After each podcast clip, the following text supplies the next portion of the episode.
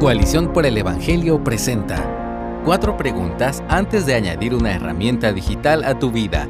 Escrito por Ana Ávila. Si tienes más de 25 años, probablemente recuerdes cómo era el mundo antes de la explosión de la tecnología móvil. Los smartphones y las laptops pasaron de ser un lujo para unos cuantos a ser parte integral del día a día de la mayoría. Todavía recuerdo cuando vi por primera vez una computadora portátil con un lápiz para escribir en la pantalla. Quedé fascinada. Quería una, aunque no me imaginaba para qué. Ahora, unos cuantos años después, utilizo algo así básicamente todos los días. Casi sin darnos cuenta, no importa si estamos trabajando o descansando, las pantallas nos rodean. Las herramientas digitales han cambiado el mundo por completo. Algunas de estas nuevas tecnologías son costosas y hacernos de ellas, sin endeudarnos neciamente, requiere planificación y ahorro. Muchas otras, sin embargo, son sumamente fáciles de añadir a nuestra vida cotidiana. Las aplicaciones móviles, por ejemplo, cada día tenemos unas mil apps nuevas disponibles. Disfrutar de ellas es, por diseño, lo más sencillo del mundo. Alguien nos habla de un nuevo juego, plataforma de streaming o red social. Hacemos una búsqueda simple, descargamos, creamos un perfil rápido. El móvil llena automáticamente toda la información relevante y ya. A veces pagamos un par de dólares o aprovechamos el periodo de prueba para luego invertir en una suscripción, pero la mayoría de las veces no nos cuesta absolutamente nada. ¿O sí? Claro que nos cuesta. Que algo no requiera un tarjetazo no significa que no nos cueste nada. Invertimos tiempo, energía y atención en todo lo que hacemos. Estos son recursos mucho más valiosos que los dólares o los pesos.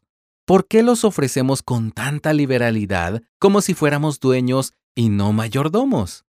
Nos gusta mucho hablar sobre el discernimiento y la guía del espíritu en las decisiones grandes de la vida.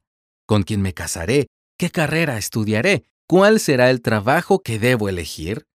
Pero somos propensos a ignorar la sabiduría en lo cotidiano. Eso no debe ser así. La Biblia nos enseña en 1 Corintios 10:31 que todo lo que hacemos, incluyendo algo tan ordinario como comer y beber, debe ser hecho para la gloria de Dios. ¿Qué hay de añadir nuevas herramientas digitales a nuestras vidas? ¿No será prudente detenernos y evaluar ¿Qué aplicaciones y aparatos deberíamos traer en el bolsillo acompañándonos en cada paso del camino? Estas son cuatro preguntas que pueden ser útiles para discernir si una herramienta digital debería ser integrada a nuestro día a día. Reflexionar en ellas con la mente llena de la palabra y en oración abre el panorama a los beneficios y peligros potenciales de la aplicación o el aparato.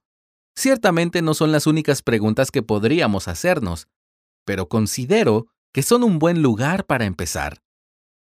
Número 1. ¿Cómo ayuda mi trabajo? Número 2. ¿Cómo afecta mi trabajo? Número 3. ¿Cómo ayuda mi descanso? Número 4. ¿Cómo afecta mi descanso? Creados para trabajar. Hoy el trabajo tiene mala fama. El capitalismo ha recibido muchas críticas y esto ha ocasionado, en cierta medida, que el concepto mismo del trabajo sea despreciado. Es cierto, el consumismo y el amor al dinero son terribles. La Biblia tiene mucho que decir al respecto. Pero el trabajo es algo bueno. Dios no creó a los seres humanos para que estuvieran tirados en una hamaca en el Edén, sino para administrar y someter la creación. Hoy trabajamos en nuestros hogares, vecindarios, oficinas, iglesias y demás comunidades para reflejar la imagen del Dios que también trabaja. Es parte importante de nuestro diseño. Antes de comprar o descargar, entonces, considera las responsabilidades que el Señor te ha confiado y pregúntate cómo se verán afectadas, tanto positiva como negativamente, con la aplicación o el dispositivo que estás considerando adquirir. ¿Cómo es que este dispositivo o aplicación ayudará tu trabajo? Quizá te permitirá compartir tu trabajo de manera más efectiva, ayudándote a conseguir más clientes y así proveer para tu familia. Tal vez te permitirá conseguir inspiración para recetas o actividades con tus hijos. ¿Cómo este dispositivo o aplicación estorbará tu trabajo? Quizá te distraerá de poner manos a la obra y te hará sentir muy ocupado en cosas que realmente no son productivas para tu labor. Tal vez te mantenga ocupado guardando más inspiración de las que jamás puedas poner en práctica. Creados para descansar. Los cristianos podemos esforzarnos con gozo, obedeciendo al Dios que nos llama a trabajar, y también reposar con gozo, sabiendo que el resultado final de nuestros esfuerzos está en las manos del Dios que nos llama a descansar. El Señor nos diseñó como criaturas que necesitan ponerle una pausa a sus labores con regularidad.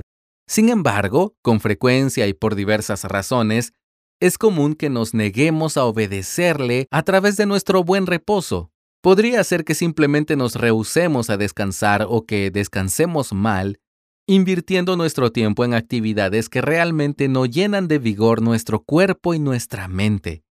El descanso, igual que el trabajo, debe administrarse con sabiduría. Las herramientas tecnológicas pueden ayudarnos o estorbarnos a hacer esto. ¿Cómo es que este dispositivo o aplicación ayudará a tu descanso? Quizá te permitirá relajarte un rato después de un arduo día de labores.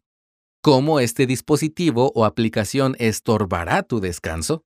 Quizá te mantendrá pegado a la pantalla a altas horas de la noche, reduciendo el tiempo y la calidad del sueño que necesitas.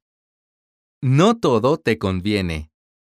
La gran mayoría de las aplicaciones y dispositivos que consideremos añadir a nuestras vidas tendrán aspectos positivos y negativos tanto para el trabajo como para el descanso. Es importante que seamos honestos respecto a esto y evaluemos a la luz de la palabra y en oración qué es lo que más nos conviene en Santiago 1.15, Dios promete darnos la sabiduría que necesitamos para tomar buenas decisiones. La pregunta es, ¿la queremos o preferimos seguir la corriente que nos rodea? No todo lo que parece inofensivo es agradable al Señor.